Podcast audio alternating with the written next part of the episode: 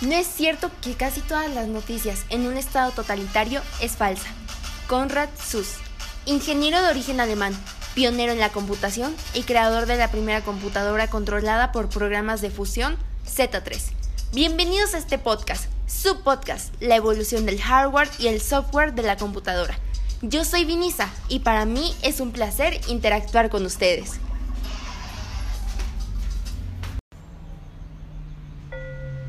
Ok, Vinisa, pero ¿qué carajos es eso? ¿O con qué se come? Tranquilo, amiguito. Al software lo vamos a definir como un conjunto de programas y rutinas que permiten a la computadora realizar determinadas tareas. En sí, lo que es intangible. Pero que está dentro de la computadora. Por ejemplo, Internet Explorer, Photoshop, Google Chrome, PowerPoint, Word y otros más. Al hardware lo vamos a definir como un conjunto de elementos físicos o materiales que constituyen una computadora o un sistema informático. Es decir, todo lo tangible, por ejemplo, el mouse, el teclado, la pantalla, el monitor, entre otros. Pero para que todo esto que hoy en día conocemos se diera, tuvieron que pasar muchísimas modificaciones. Y aquí te cuento las seis generaciones del software y hardware en la primera generación del software, que abarcó de 1946 a 1965, no existía una planificación o alguna documentación sobre el proyecto, ya que se desarrollaba a base de prueba y error. Durante la segunda generación, de 1965 a 1970, se buscó la simplificación del código.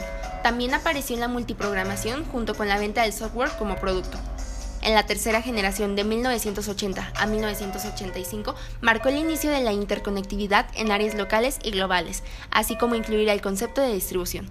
En la cuarta generación, que abarcó de 1985 hacia 1995, aparecieron desde redes de información, tecnologías orientadas hacia los objetos, redes neuronales, sistemas expertos y el SW de inteligencia artificial.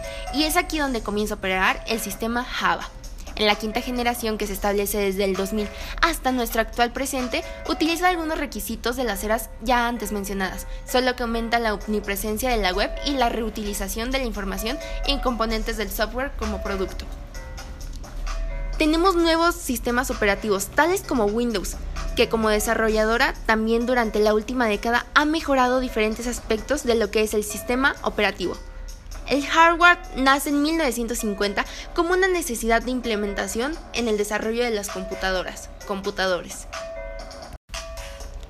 Ahora vamos con las generaciones del hardware en la primera generación de computadoras, de 1941 a 1948, construidas con válvulas de vacío, se caracterizaban por su gran tamaño y el gran consumo de energía.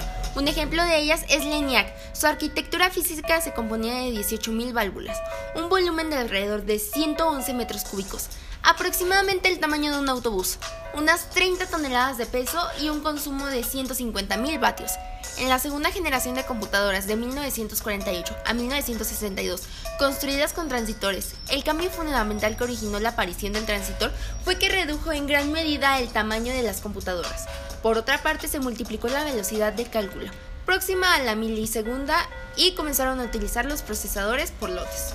En la tercera generación de computadoras de 1962 a 1971, construidas con circuitos integrados, con ellos no solo se aumentó la miniaturización de los componentes, sino también su fiabilidad y velocidad de proceso. De modo que el tiempo de conmutación pasó a medirse en nanosegundos, este es milimilimésimas de segundo. La cuarta generación de computadoras, de 1971 a 1981, computadoras con microprocesadores, chips de memoria y microminiaturización. Esta generación de computadoras se caracterizó por grandes avances tecnológicos realizados en muy, muy corto tiempo. En la quinta generación de computadoras, de 1982 a 1989, introdujo la inteligencia artificial. Las computadoras de esta generación contienen una gran cantidad de microprocesadores trabajando en paralelo y pueden reconocer voces e imágenes. En la sexta generación de computadoras, de 1990 a 2010, Cuenta con arquitecturas combinadas, paralelas y vectoriales, con cientos de microprocesadores, trabajando en un millón de millones de operaciones aritméticas de punto flotante por segundo. Las redes de área mundial siguen creciendo y utilizando medios de comunicación a través de fibra ópticas y satélites con importantes anchos de bandas. ¡Wow! Así las generaciones fueron avanzando hasta lo que ahora conocemos. ¡Súper interesante! A continuación te daré una serie de pasos para que podamos mantener en buen estado nuestro equipo. Como recomendación para nuestro software es que tenga el uso de un antivirus, usar contraseñas seguras, mantener ordenadores actualizados y proteger siempre, siempre nuestras redes. Para nuestro hardware evitaremos consumir líquidos o comidas cerca, limpiar nuestro teclado de vez en cuando y mantener el equipo en un lugar limpio y seco. Como conclusión, podemos reiterar la importancia tanto del hardware y el software desde sus inicios hasta la actualidad. Yo soy Vinisa y para mí fue un placer estar con ustedes. Gracias por escuchar. Hasta pronto. A continuación se hará mención de los créditos de este podcast. Este guion fue creado en mayo del 2021. En las voces está Sánchez Castillo Naomi Vinisa, hecho en Ciudad de México. Las canciones que se utilizaron fueron Kill This Love for Blackpink, Draco Keo Instrumental for Kid Keo, No Me Conoce, Fit J Cortez, Bad Bunny y J Balvin en instrumental, y para finalizar, Drugs for Upsal. Las fuentes de información se obtuvieron de las clases otorgadas por la profesora Isabel, por páginas web y videos de YouTube.